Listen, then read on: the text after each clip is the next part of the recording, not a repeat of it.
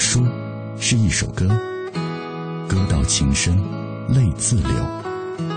书如一樽酒，酒将醉时，笑与愁。书像一杯茶，茶香袅袅，情悠悠。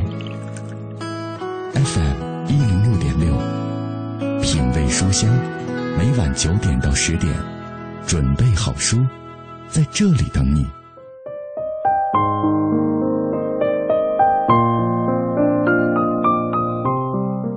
每周一到周五晚上的这个时间，我都和你走一段路，分享一本书，借由书的世界走进彼此的心海当中。各位好，我是小马，这里是我主持的品味书香。今天是周五，每到周五的晚上，我们除了要和大家一起来关注最近一段时间各大图书畅销排行榜之外，还将会重点为大家来推荐一本。今天晚上分享的这本书来自于老可。啊，这本书的名字叫做《拼的是现在，比的是将来》，副标题是如何在激烈的竞争中脱颖而出。相信很多人可能都会困惑：自己整天奔波忙碌，却入不敷出；想努力奋斗，却找不到方向；想做出改变，却又顾虑重重；准备行动，却又总是懒惰拖延。如果你也被这些问题所困惑，那么今天晚上的这本书就是为你量身定做的。这本书将会告诉你如何破解现代职场人生这个啊存在的这种生存的困境啊，实现财务的自由，如何摆脱职场的倦怠，振奋自己也奋发自身，如何在激烈的竞争当中能够脱颖而出。今天晚上为了更好的为大家介绍这本书，我特别请来了这本书的作者老可啊，呃。说是叫老可，其实是一个非常帅气、非常年轻的一个年轻人啊。稍后我们会请出老可来为大家做具体的介绍。那在我们节目进行的过程当中，也欢迎各位来跟我们保持紧密的联络。微信参与的方式是微信公众平台上搜索“文艺之声品味书香”，微博参与的方式，新浪微博中搜索“品味书香”或者“小马 DJ” 就可以找到我们了。今天晚上我们也有一个互动话题，就是请各位来说一说你目前的状态。目前你所拥有的这样的生活是你所想要的吗？如果不是，你为此做过哪些改变呢？欢迎参与今晚的话题讨论。今晚我们依然会在所有留言的朋友当中选取两位幸运听友，为他送出由当当网独家提供的百元购书券。当然，今天节目的开始，我们还是要先来关注本周的阅读畅销榜。阅读畅销榜。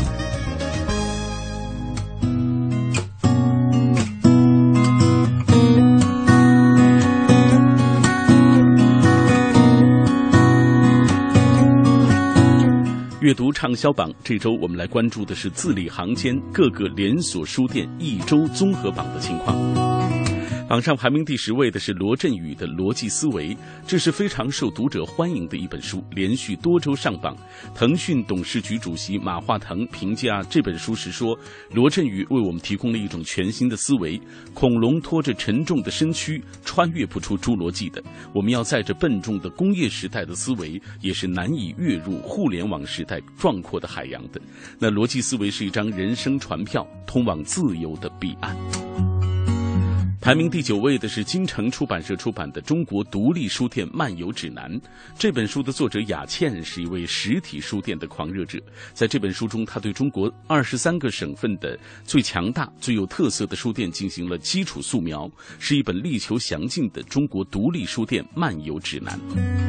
排名第八位，南海出版社出版的《没有色彩的多奇作》和他的巡礼之年。小说讲述的是已经三十六岁的多奇作，在女朋友的劝告之下，下决心要去拜访抛弃自己的四个朋友，以弄清楚真相。由此开始了他的巡礼之年。当最后一块拼图集齐，谜底揭开，十六年前的秘密，十六年间发生的变化，以及十六年之后的结局，都令人震惊和伤痛。榜上排名第七位的是南海出版社出版的《住宅设计解剖书》，作者曾田凑。呃，这本书是一本图解式的住宅设计与规划解剖书，书中处处可以见到作者幽默风趣的表达方式以及巧妙的比喻。比如说，住宅设计就像做一个美味的便当，冰箱是万人迷，任何人都想靠近它，等等，让你轻松吸取住宅设计的各种巧妙。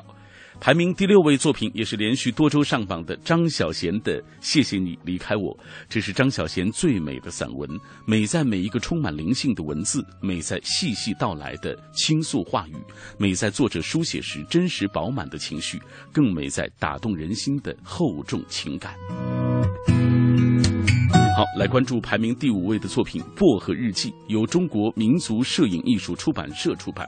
这是一本由三十篇短小精炼的情感小文，加上十二篇私密诗歌，加上十个衍生出坏品为谬论的话题集结而成的书籍，包括了欲望、名誉、身份、情爱、隐私等等话题。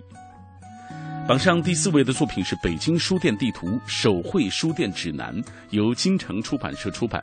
这张手绘地图详细标注北京具有代表性的各大书城、书市、图书批发市场、图书馆以及新华书店、二手书店和民营的人文书店、书吧等等所有与书相关的场所，为喜爱阅读的读者提供完整的北京文化旅行指导。好，接下来要来关注的是字里行间各个连锁书店一周综合榜排名前三位的作品。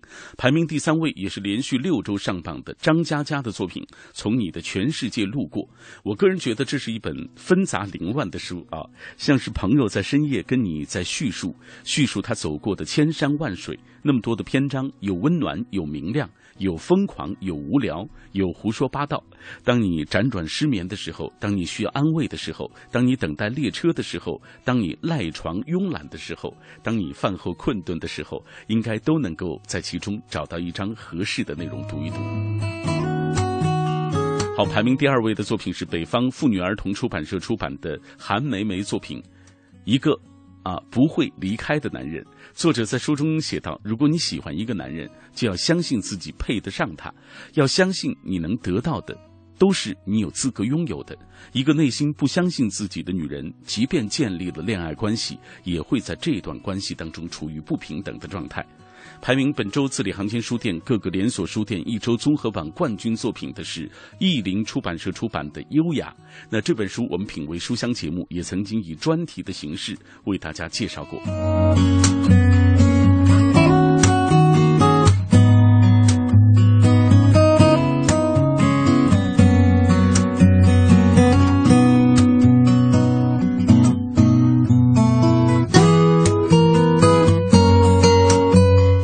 接下来我们要关注的是三联韬奋书店本周的重点推荐。本周三联韬奋书店重点推荐两本书，一本是陈丹青的作品《无知的游历》。从二零零九年开始，陈丹青尝试写作游记，依据他游历土耳其、俄罗斯、德国、匈牙利之后的感受所完成的长篇散文集《无知的游历》，不但是他的首部游记，也是他在杂文之外第一次尝试中长篇的写作。在陈丹青看来，游记更像是一种个人化的选择性的记追忆，而且存在有明显的个人趣味。至于怎样才能够对读者有所裨益，则全凭各位的兴趣了。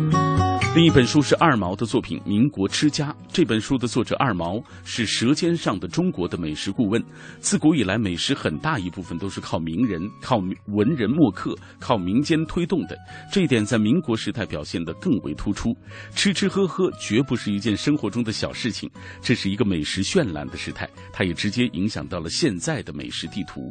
作者将传奇般的古法技艺拂去尘埃，诗画翻炒出了几近失传的美味。飘香出最入味的民国风情。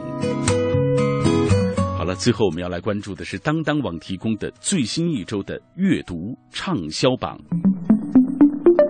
首先，我们来关注当当网图书畅销榜第十名，《谢谢你离开我》，张小娴作品，连续上榜三周。第九名，圣埃克苏佩里的《小王子》，本周前进一名。第八名，《大数据时代》，迈尔·舍恩伯格作品，在榜三周。第七名，十二的《不念过去，不畏将来》，持续三周上榜。第六名，《遇见未知的自己》，都市身心灵修行课，张德芬作品，本周前进一名。第五名，柴静的《看见》连续上榜超过四周。第四名，天才在左，疯子在右，国内第一本精神病人访谈手记，高明作品连续上榜两周。第三名，马克·李维的《偷影子的人》持续在榜四周有余。第二名，从你的全世界路过，让所有人心动的故事，张嘉佳作品，本周前进一名。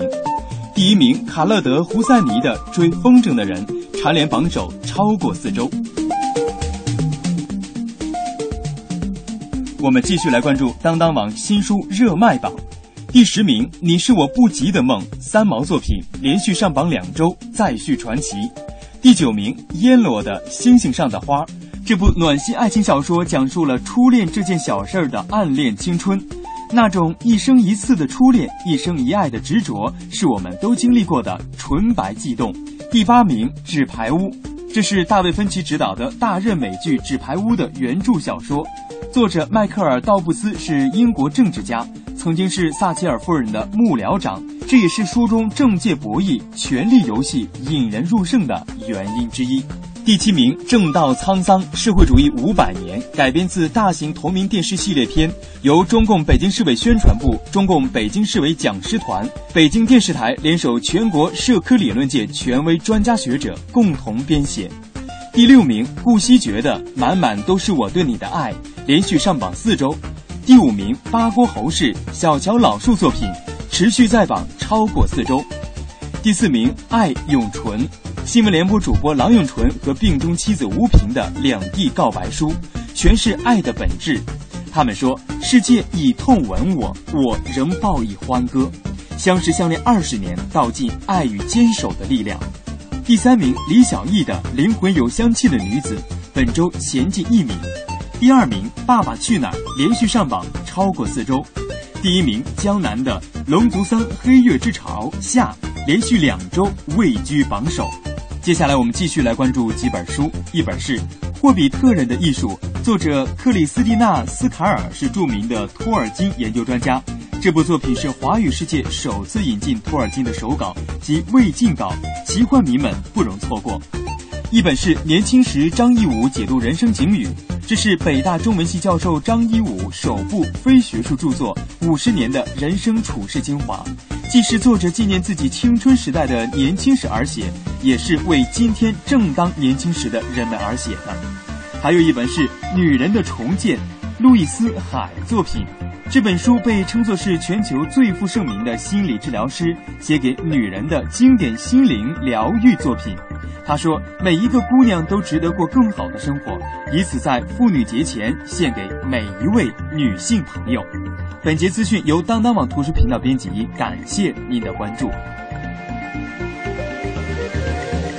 好了，以上就是本周的阅读畅销榜。这里各位听到的是小马带来的品味书香。稍后进入到我们今晚的重点分享环节。比浮华踏实，比简单深刻。你的生活。需要给心灵偶尔一次饕餮，读一本书，就在现在。FM 一零六点六，文艺之声，品味书香。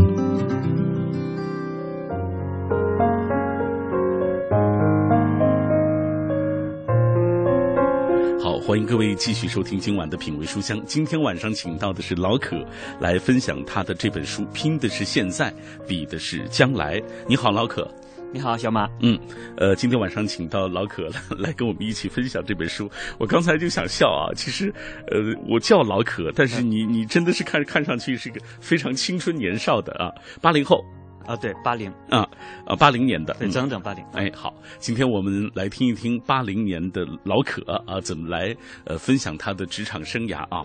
那给大家正式介绍这本书之前，我想先给大家来读一读，在我们眼中一些成功的职场人士对于这本书的一个评价。比如说张亚勤，他是微软公司全球资深的副总裁，他说聚集和投入比什么都重要。据统计，二零一四年的大学毕业生总数将会突破七百万。我向职场新人来。推荐老可的这本书，他融会贯通的表述，结合了前人经典和自身实践，为职场新人提供了实用工具和行动指导。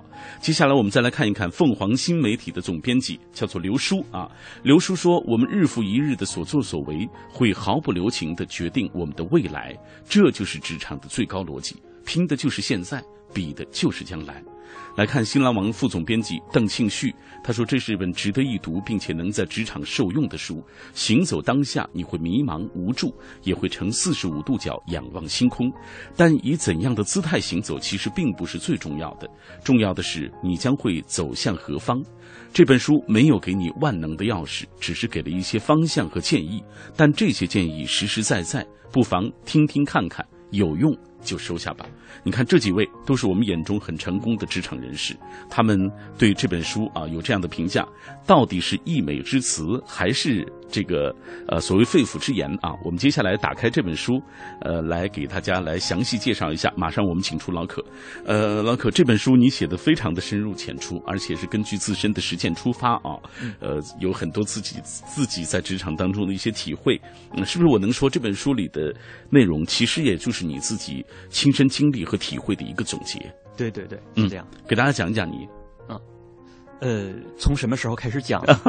从你走进这个呃职场当中，比如说从这三位，为什么他们会给你写这个评语？哦，因为怎么说呢？这三位都是我的老板哦啊，或者是。我跟或者是我跟他们的工作是有关系的，嗯啊，是这样啊。然后他们就是呃，也是见证了，就是他们在在你在他们的这个麾下啊工作的过程当中，他们也见证了你的成长。对，是这样的。嗯嗯，来给大家讲讲你最初进微软的时候。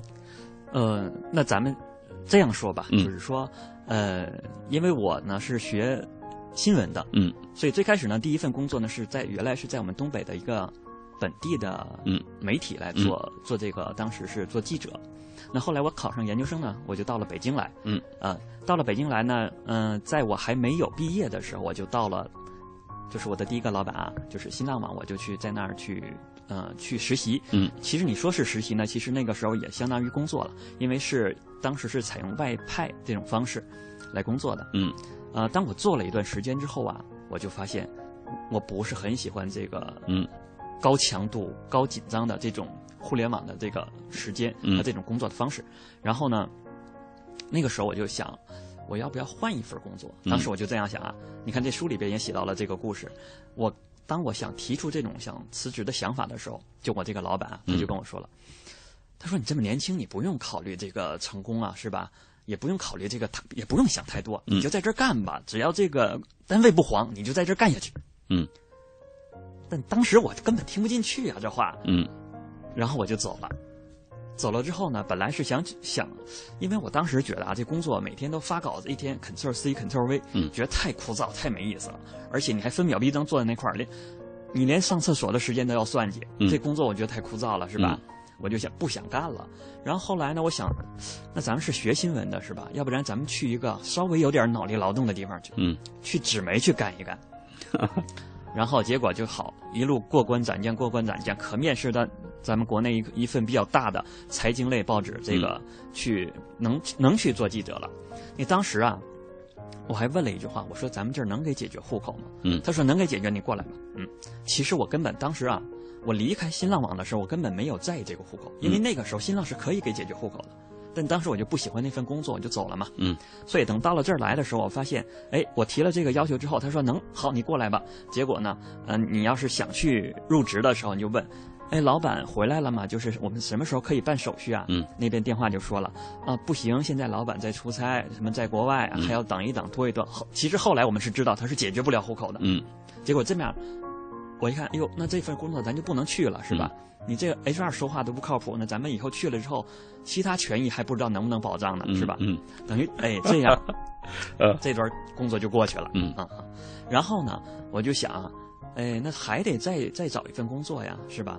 结果就在这个时候，我的呃前同事他去到了这个微软了，嗯，然后他介绍我去那儿，我一我过去一面试，好，这个就进去了，两拍一合，好，就这样。就到了这个微软 M S 了。嗯嗯嗯，你看，呃，通过你刚才介绍的这些过程，你也曾经是一个职场菜鸟啊。对对对。呃，在这个过程当中也有过失败，有，呃，也有过这个呃所谓的经验教训，嗯，所以你才能够写出今天这本厚厚的一个职场的宝典。尤其对新人来说，我觉得它是一个职场宝典啊。嗯。因为打开这本书，你就通篇你就能看到，就是从一个新人如何成长为一个能够立足在职场上险恶的一个生存环境的这样一个人 啊。我们这样，我们给大家。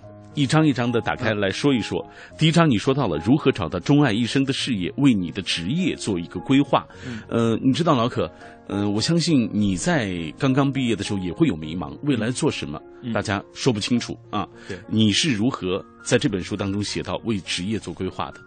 其实这是经历了一个很痛苦的这么一个心路的历程。嗯，呃，因为你看啊。我发现我在我在序言当中写了这么一节，就是说你现在的生活是你想要的吗？嗯，因为我发现，你看走到现在啊，看我身边的朋友毕业十年之后的这些人的生存状态，我发现啊，大部分人分了这么五个类型：一个是疲于奔命型，一个是错位纠结型，嗯，一个是迷茫探索型，嗯，还有一个小富即安型，嗯，还有一个自主创业型。然后呢，有一次我去其他的地方分享，我说来咱们做个调查吧，你们都属于哪个类型的？嗯，结果。大部分人回答的都是二和三，嗯，也就是要么是错位纠结型，要么是迷茫探索型，嗯，等于说呢，这是年轻人当下的一种普遍的生活状态，嗯，那为什么说他们这些人是这种状态呢？毕业之后，后来我想了一下，那这可能和咱们中国的这种教育模式是有关系的，嗯，你想，我们当时念书的时候，全都是应试教育，就是考高分啊，对吧？嗯，我们当时的使命就是学习学习题海战术，然后拿高分，但是呢。我们一毕业之后，发现我们对这个社会认知基本是零，没错，工作的认知也是零。嗯，找什么自己喜欢的工作不知道，自己喜欢什么也不知道。嗯，那这个时候就很多人就迷茫了，是吧？所以我这个也是我当时的一种状态。那后来我就是一步一步的走过来，然后包括也学习了很多这种职业规划的课程，我发现这还是有办法来破解这种状态的。嗯，那就是怎么说呢？如果我们要找到适合自己的这个工作，那就要找到自己的兴趣点和工作相匹配，这个一个结合点。你首先要认识你自己，然后呢去认识工作，最后呢找到这两者的结合点。所以这就是一个人职匹配，就是职业规划当中一个基本的思路。嗯啊，这也是我们呃广大听众朋友来决定自己的这种职业规划的这么一个出一个出发点。嗯嗯，好。呃，这是你刚才提到的这这这几个，你你所分析的这几个型啊，迷茫探索、小富即安、自主创业，包括前面的疲于奔命和错位纠结。呃，有人也这个这这位纯粹是捣乱，他说我是没事找抽型，是 他他觉得他自己是嗯。属于这种情况，就是说自己平时呢，呃，可能现在的工作在外人看来还不错，但是自己觉得不好，他妈就说他是没事找抽。嗯，很多人都有这样的体会。现在的生活不是自己想拥有的，但是在外人看来你是幸福的。就你的幸福在别人的眼中，而你自己却不知道。这个我感受太深了。嗯，我想我我先给你举一个例子啊。嗯，就比比如说咱们前段时间热播的电视剧《北京青年》。嗯，当时有个河东，对吧？他演李晨演的这个河东啊，他呢就是一份公务员的工作嘛，对吧？然后。他妈妈也觉得那工作非常好，但是他就觉得自己觉得这工作不是他想要的，太闷了啊！哎，对他内心特别纠结，然后就怎么说呢？当时就流行一个词儿嘛，叫“重走一回青春”，嗯，是吧？对，哎，这个就非常的纠结，嗯嗯。包括你看，这是电视剧当中演的，那咱们拿到真实当中来，你就拿我自己来说，嗯，我当时决定要辞职要创业的时候，家人也很不理解。那个时候，比如说啊，我刚好有个弟弟，他是从东北来的，嗯，来到咱们来啊，来到我们家。他想让我帮助他找一份工作，嗯，然后呢，他说：“哎呀，哥，你为什么要换工作呀？是吧？在新浪那么好的工作，哎，那时候我已经不在了啊，我已经换了几课了，我已经是一个 怎么说是一个中层管理者了。嗯，那时候他觉得你这工作这么好，你说呃有前途，要前途有前途，要收入有收入，嗯，要地位有地位，你干嘛不不做了？而且你连做什么都不知道，所以他非常不理解。嗯，然后呢？”他还挺为你纠结的，他很为我纠结。嗯，然后呢，我我说你现在不理解，你可能到我这个年纪你就理解了。嗯，这个时候他就给我看了一张图片，啊，我一看这，诶，这不是那个犀利哥吗？就是那个咱们网上流行那那图片。我说你是不是觉得我这个想法挺犀利的？他说对，犀利是犀利，但是脑子有点问题。你看他就是觉得是这样的。对，呃，来，今天我们在这期节目当中也同时做了一个话题啊，就是说，呃，话题征集就是请大家来说一说你目前的状态，目前你所拥有的生活是你想要的吗？如果不是的话，你又为此做过哪些改变？今天有特别多的朋友来分享他们的故事。来，我们先给大家读一条吧。这个夜哭妖他说：“我现在正在面对这样的生活，整日奔波忙碌却入不敷出，想努力奋斗却找不到方向，就想做出。”改变却顾虑重重，准备行动却总是懒惰拖延。这本书当中所说的这几种情况，我全有。啊，这个，嗯，哦，抱歉。已经到了广告时段了，广告之后回来，我们会继续为大家来分享这位朋友的这个纠结啊，也请稍后我们也请老可来给大家支支招，到底应该怎么做，好不好？结合你自身的经验，这里是品味书香，稍后我们再会吧。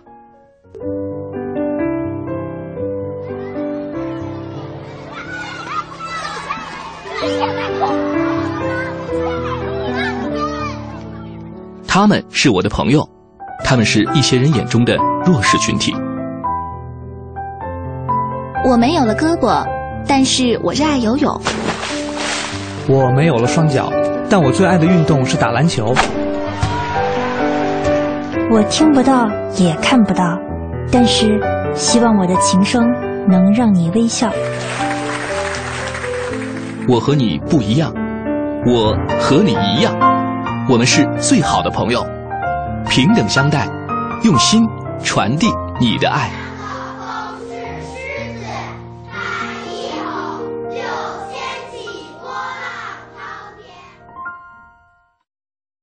买汽车配件用品到西国贸汽配基地西南三环丰益桥西。听天气知冷暖。好，我们一起来关注天气。今天夜间北京晴，西部山区有零星小雪，最低气温零下二摄氏度。明天白天晴，最高气温十摄氏度。这个双休日的天气很不错，好久没有洗车的朋友可以赶紧给车擦一擦尘垢了。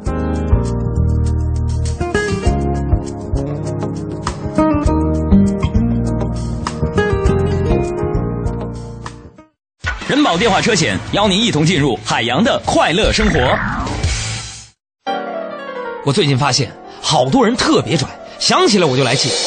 你说说，这帮人验车有人代办，事故车有人代管，修车他们不花钱。北京三百多家 4S 店直赔，随便挑地儿。最可恨的是，买车险还比别人少花百分之十五啊！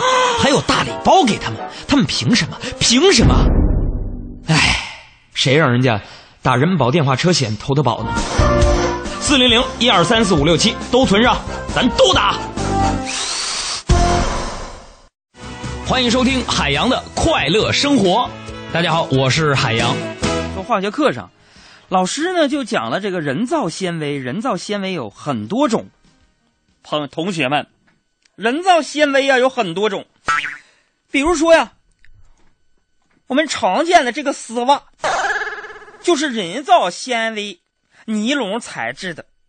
那么好，同学们，你们知道是什么东西是这个尼龙丝袜？富有弹性吗？谁知道吗？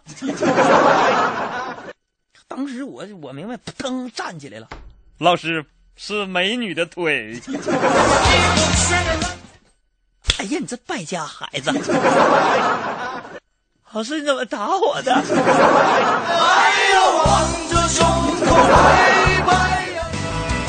海洋的快乐生活，下个半点见。海洋的快乐生活由人保电话车险独家冠名播出。电话投保就选人保。四零零一二三四五六七。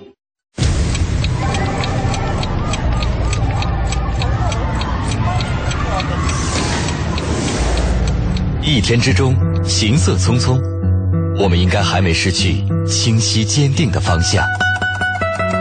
早餐之后，失眠之前。我们应该还没失去品味声音的时间。新文艺新青年，新文艺新青年，FM 一零六点六，文艺之声，文艺之声。我们在真实不过的北京上，北京上空，在你脑海中分贝最高的调频，为你留一个温暖的地方。托尔斯泰。在阅读中发现智慧的钥匙，惠普尔在阅读中找到人生的灯塔，高尔基在阅读中收获生活的伴侣。品味书香，梳理文字，书外人生。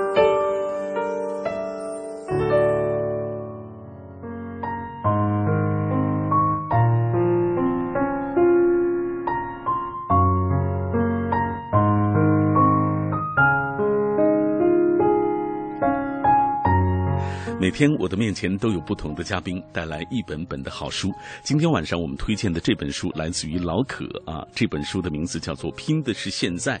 比的是将来。那为了更好的为大家介绍这本书，今晚我也特别请到了老可。在我们节目进行的过程当中，也欢迎电波那端的朋友来加入我们的讨论。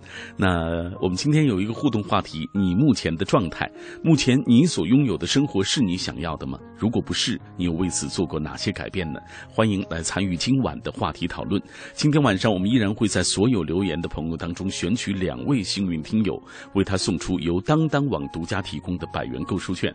那。好，接下来老可，咱们俩一起来看一看大家的留言。刚才我们读到叶哭妖的这条啊，呃，他说我现在面对的生活就是像老可的书中所说的，整日奔波忙碌却入不敷出，想努力奋斗却找不到方向，想做出改变却又顾虑重重，准备行动却总是懒惰拖延。可以说，这真的就是我的现状。零九年六月，我开始接触这份从来没有接触过的工作，到了年底，我就发现了，这其实并不是我想要的那种状态。就起了辞职的念头，但是到现在我已经在这儿干了四年了，天天都想走，但是没办法，就觉得好像离开这儿又不知道下一份工作会在哪里。这是这位朋友的一个状态，我相信很多人都有啊，就是走一步看一步，哎，大家可能做一天和尚撞一天钟，有一点得过且过的意思，但是呢，你又不能，呃，就是好像呃。说他这种方法、这种这个策略，目前所处的这样的环境就是一个错的。实际上，他有时候也会觉得无奈，也会纠结。我相信你也会有这样的体会吧？有的，有的啊。嗯，好，呃，有没有就是给他的一些建议？呃，我觉得给他的建议就是啊，嗯，你要么在这里好好做，嗯，要么你选一个你喜欢的工作，然后全力的投入那份工作，嗯，就是千万不要有这种骑墙的心态。就是骑着马找马，对，嗯，哎，或者你骑着驴找驴，嗯，就是你怎么说呢？我的一个核心观点啊，就是人一定要找到他自己喜欢做的事情，嗯，并且有兴趣，对，努力把它做到极致，嗯，你才能在这个职场上为你自己赢得一席之地，嗯。所以说，你看啊，他呃，现在职场上这种纠结的人，要么是自己不喜欢这份工作，要么呢是呃，我不知道我喜欢什么，嗯，对。让然后呢，他就是，比如说我不喜欢现在这份工作，但是我又担心我的生存状态，呃，不允许我去改变。对，所以呢，他就，呃，像这种这种朋友，这呃这位朋友啊，他就是想走又不敢走，但是在在这儿做呢又不甘心。嗯，其实这种状态对他来说是最有是最有影响力的。没错，没错，是最耽误他时间的。是，嗯，好，我们再来看张幺三七幺，他说：“说实话，有些拥有的不是你想要的，但又不得不要。”但就是这些不想拥有的，有些时会会帮助你冲破窘境。里面有些可能是深刻的教训，又或许里面有些事情给你留下了刻骨铭心的痛处。可能开始你不能接受它，但是慢慢你会发现，它已经成了你的财富，在你左右，在你的心里，成了你一生的财富，伴随着你。他的说的一种状态就是说，有些可能拥有的你是你不想要的，但是他又会帮助你，比如说暂时度过生活的困难。嗯，比如说他提供了相对好一点的收入，可能你自己喜欢的工作未必能够提供给你这么多啊。这是有一有一部分人的这种，你看犹犹豫豫是很多人遇到的问题。对对对，其实呢，这个也可以，我们可以分阶段来看。就比如说你在职场上，你现在处于的这个阶段，我比如说我们最终目标，我们都是要找到自己喜欢做的事情。对。但是呢，因为你比如说你刚一毕业，你可能没有这个基经济基础来。支撑你换这个工作，对吧？那你可以稍微做一段时间，然后等你有能力再换的时候，你再转过去，这也是可以的。嗯。但我的一个核心观点就是，你要么不做，要做就做好。嗯，对。然后最好是能做自己喜欢的，对，做到极致。对对对。嗯，好，来看久违惬意。他说：“我现在的状态大致符合了我当初的梦想，比如说工作不累，压力尚可承受。”有个人的充足的时间，每天面对工作，虽然不能说豪情万丈，但起码做到信心充足、专心致志。唯一或缺的就是长远的规划和突破的勇气。希望阅读这本书能够得到一些启发和思路。嗯，这位朋友在我们看来他还不错。对对对对，你看，虽然他们就说不能说豪情万丈，但他起码每天能够做到信心十足，并且能够专心致志的来做这件事情。啊，但是他唯一现在就觉得比较缺乏的就是，好像是长远的规划啊，突破的勇气。对，这个在我看来啊，就是一个提高了。他就比刚才那种状态要更高一个阶段了。对对对对，啊，这样的朋友呢，我觉得，呃，我我的建议就是说，他可能现在呃，就是踏踏实实的先从事自己的工作啊，能够尽量的做到，就是他所认为的那个极致的状态就可以了。就关于这这位朋友的这个。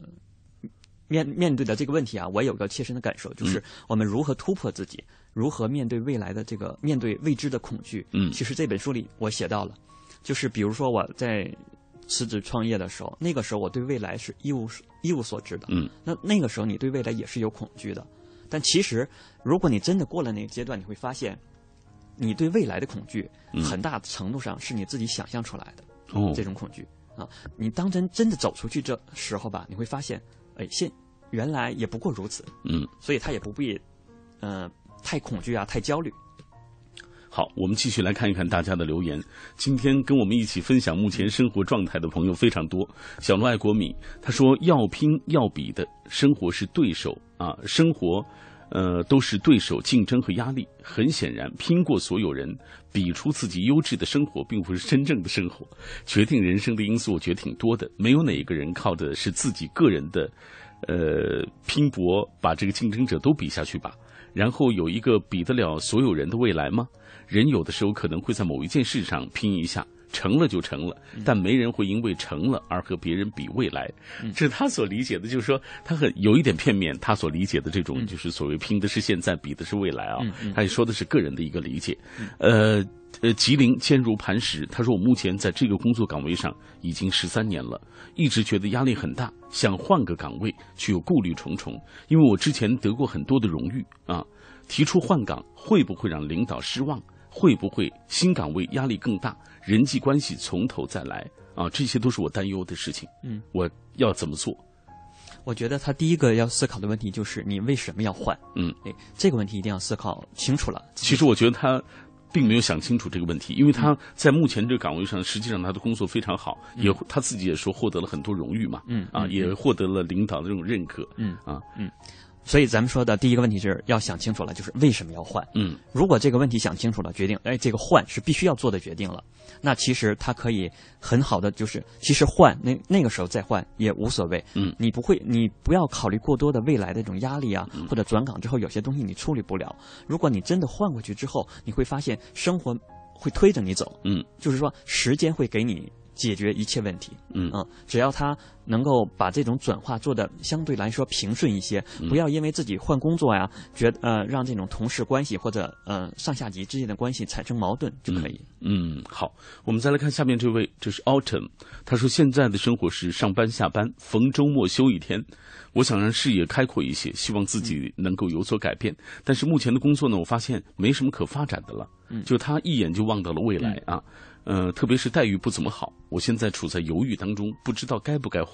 目前你看待遇不好，嗯，然后呢，呃，又像温吞水一样，呃，嗯，就是温吞水里的青蛙一样，也跳不出去，也好像一眼就能看到未来，嗯，所以目前的这种状态，你是同意他，你是鼓励他换，还是？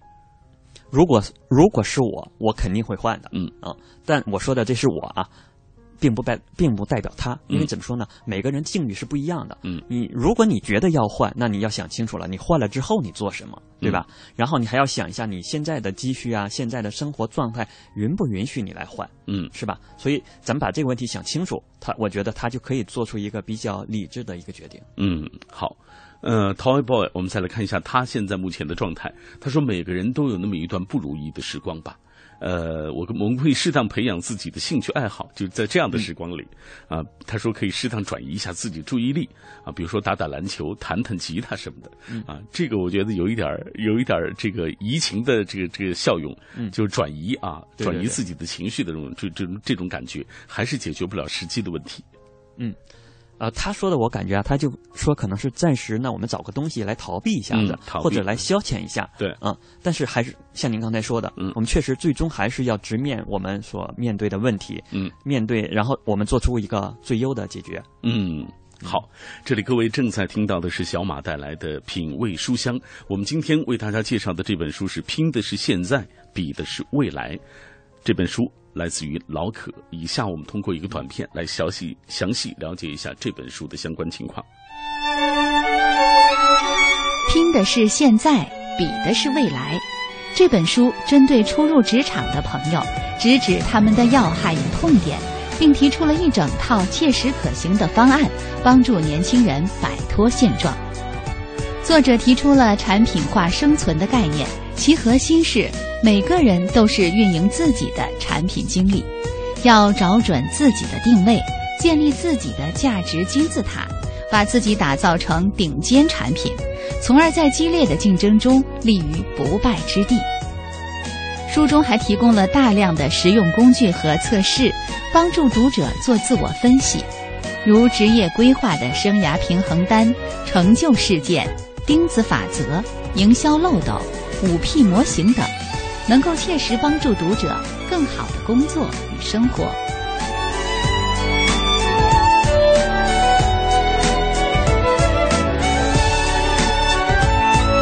好，我们继续请进老可来给大家介绍这本书。老可，接下来咱们详细的打开这本书，为大家来做一个最详细的一个介绍吧。这样，咱们一张一张的给大家来分析一下啊。刚才咱们其实没有说到，呃，说到这个呃职业规划的问题，咱们好像没有提到你的一个法则啊，一个规则的问题，来给大家讲一讲。嗯。呃，关于这个如何找到自己这个喜欢的事情和这个终生的事业，这里边呢有一个叫 ATM 的法则。嗯，ATM 是什么呢？咱们都知道它是自动提款机，嗯，对吧？但是呢，用在这个职业规划当中呢，我是三个英文单词的首字母。嗯，A 呢代表是 ambition，嗯，就是英文单词那个雄心、壮志。嗯，我们可以给它理解为志趣，就是你这个人。你内心最渴望做的事情是什么？嗯，你首先得明确。对，你要首先要明确这个东西。嗯，如果这个东西不明确，那可能你未来做的事儿就会陷入咱们刚开始说的那种错位纠结或者迷茫探索这两个类型当中去。嗯，那是这个 A 咱们说完了，那 ATM 那个 T 是什么呢？是英文单词 talent，嗯，就是天赋。你想一想，你自己有没有做什么事情是天生就比别人做得好的？嗯，或者是轻而易举就比别人从兴趣出发，对，从兴趣出发，从擅长的地方找到自己擅长做的事情。嗯，哎，这是两个方面了。嗯，那最后一个 M 是什么呢？就是英文单词 money，嗯，也就是钱，是吧？咱们讲职业规划不能天天是天天马行空，是吧？嗯，一定是我们从自己的兴趣出发，找到自己擅长做的事情，并且能够给我们带来收入。嗯，这是一方面，这是 M 的一方面。此外，M 还有另外一层意思是什么呢？价值观。嗯，就你做这事儿要符合你的价值观，对吧？嗯，哎，所以咱们说，只要找到这个 ATM 这个三者的交叉点，就能找到你喜欢，就能找到适合你做的事业。嗯，好。呃，所以从这三点出发的话，大家就衡量一下自己，权衡一下自己目前的情况，啊，就你相信就会有比较清晰的一个目标了啊。来，咱们接下来给大家讲讲这个第二部分，第二章就建立你自己的价值金字塔。你说到了，提到了一个问题是你的核心竞争力是什么？这个你要明确。嗯，给大家讲一讲这个问题。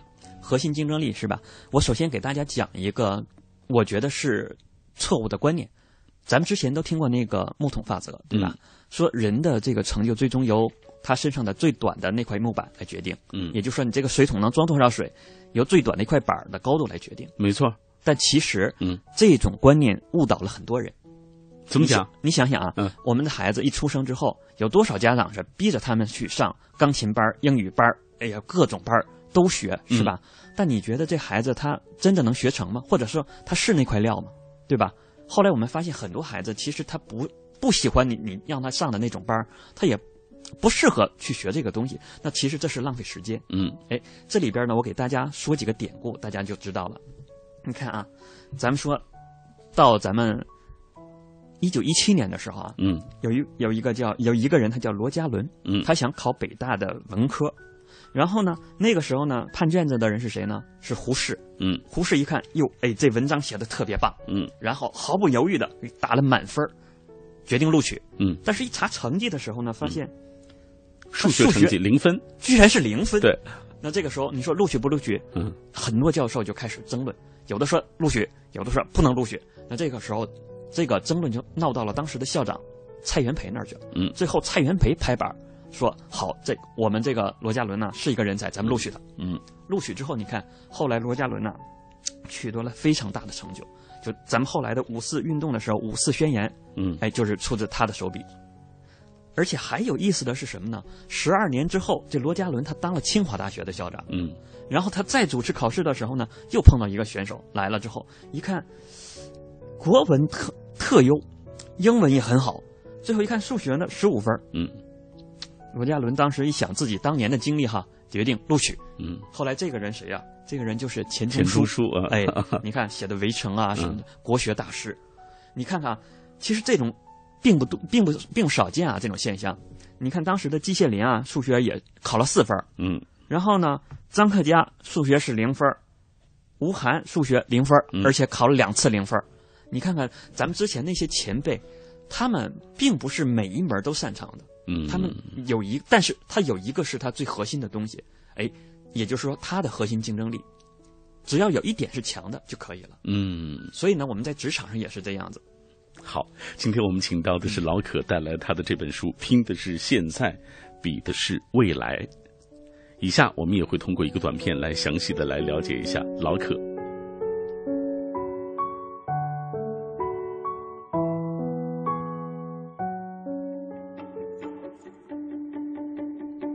作者老可，本名可慧明，原微软 MSN 高级经理，微软 MSN 职场人生视频访谈总策划兼主持人。二零一零年出版第一本写给八零后的职场励志书《你能行》。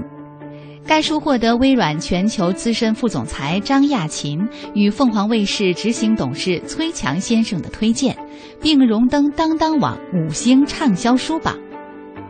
二零一二年，老可创建北京优可为管理咨询有限公司，出任 CEO，倡导职场的可为精神。二零一三年，老可与人力资源朋友创办求职辅导电商平台简历帮，为大学生与职场人士提供简历诊断、简历优化、面试辅导、推荐工作、岗位培训等服务。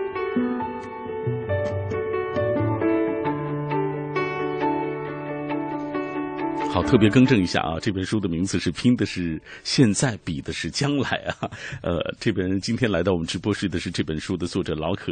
老可，接下来咱们给大家讲一讲你这本书呃着重提出的一个概念，叫做产品化生存，把自己打造成顶尖产品。这个怎么说？呃，其实呢，这个跟我们当刚才的思思路是是一致的，就是呢，我们每个人都要找到自己喜欢并且擅长做的事情，而且把它做到极致。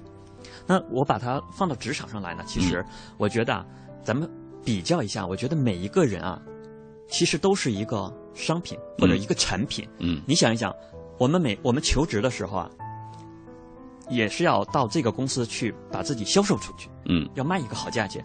那你想，这和咱们在商场里边卖手机啊、卖什么东西的有什么区别呢？嗯其实本质上是没有太大的区别的。那如果我们把自己也当成一个产品的话，我们就要把自己打造成一个顶尖的产品，嗯你才能在职场上卖出比别人更好的价钱。哎，这就是我的一个概念和想法。嗯，好，呃，今天我因为时间的关系，我们只能简单的请老可来把呃每一章他所阐述的一个相关的主题跟大家来分享一下啊。接下来我们看第四章，你说产品化管理自己，嗯现在所做的一切都决定了你的将来。所谓产品化管理什么意思？哎，产品化管理呢，我的核心的意思呢，还是咱们把在工作当中的做产品管理的这种思路呢，引用借鉴到自身上来，嗯就是来管理我们的自己。那这里边呢，我提出了一个 TRM 系统。嗯，那 TRM 是什么意思呢？T 代表是 task，就是任务管理。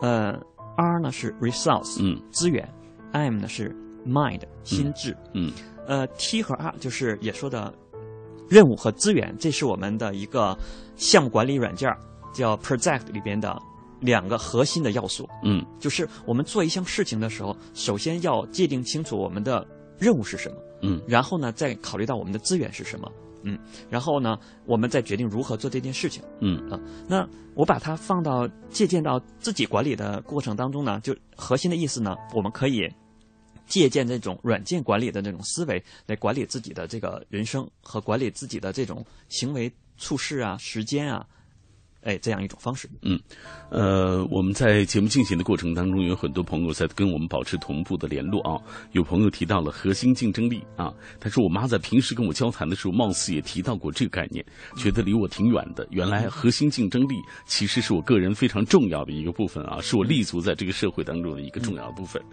呃，其实你知道，很多人在工作当中，他怎么怎么讲，就是说，呃，会觉得疲惫，嗯，会觉得困顿。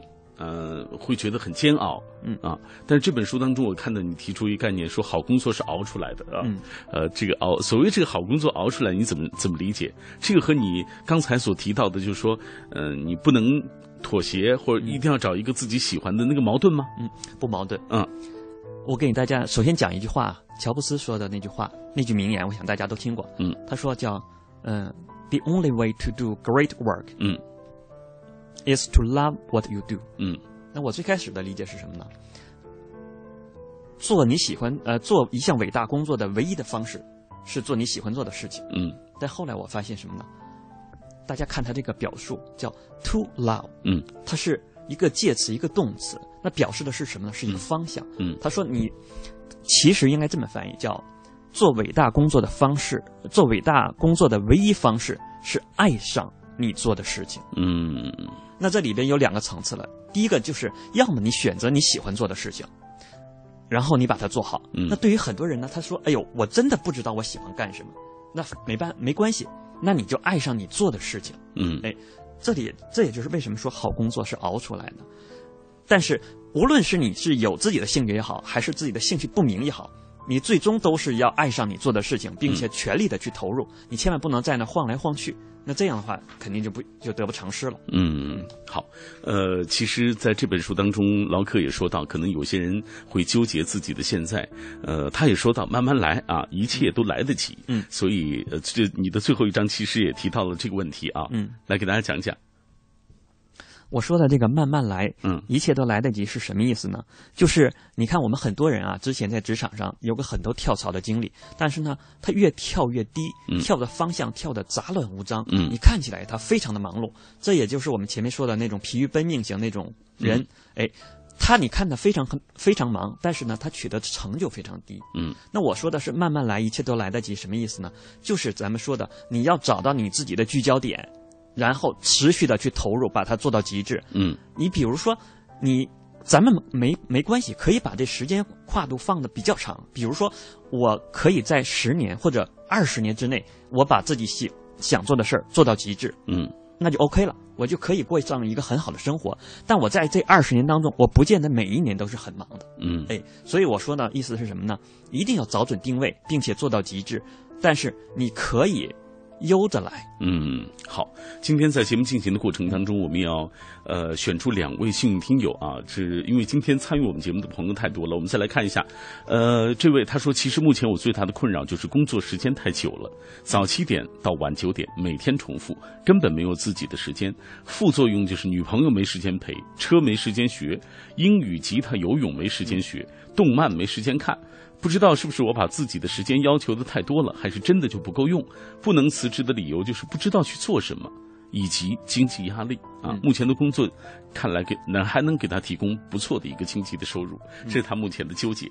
老白说了，或许快毕业的孩子啊，尤其是迷茫啊，不清楚自己适合干什么，该找什么样的工作，找到工作之后又会担心工作好不好啊，考虑太多。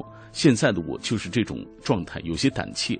啊，我相信你也是从学生时代过来的，嗯、你也有这样的感受，嗯，给大家出给他出点招吧，嗯，呃，他是学生时代，然后怎么现在？就现在要面对毕业啊，面对找工作，哦、不知道做什么，也对未来充满了迷茫，害怕踏进社会。哦，呃，我觉得啊，如果咱们是学生呢，咱们可以细分一下，嗯，如果你是比如说大三以前的学生，那你我建议呢，你尽量呢，按照一个自己大概喜欢的方向。去多实习，多参加实践，嗯、然后呢，多认识这个工作，最后比较一下呢，决定自己，嗯，能不能适合，嗯，适合做哪方面的工作，嗯。那如果是你马上就要毕业了，是吧？嗯。那你可以选在你的 offer 当中选一个你自己比较有兴趣的这个工作，嗯。然后呢，进去之后，踏踏实实的做一段时间，嗯。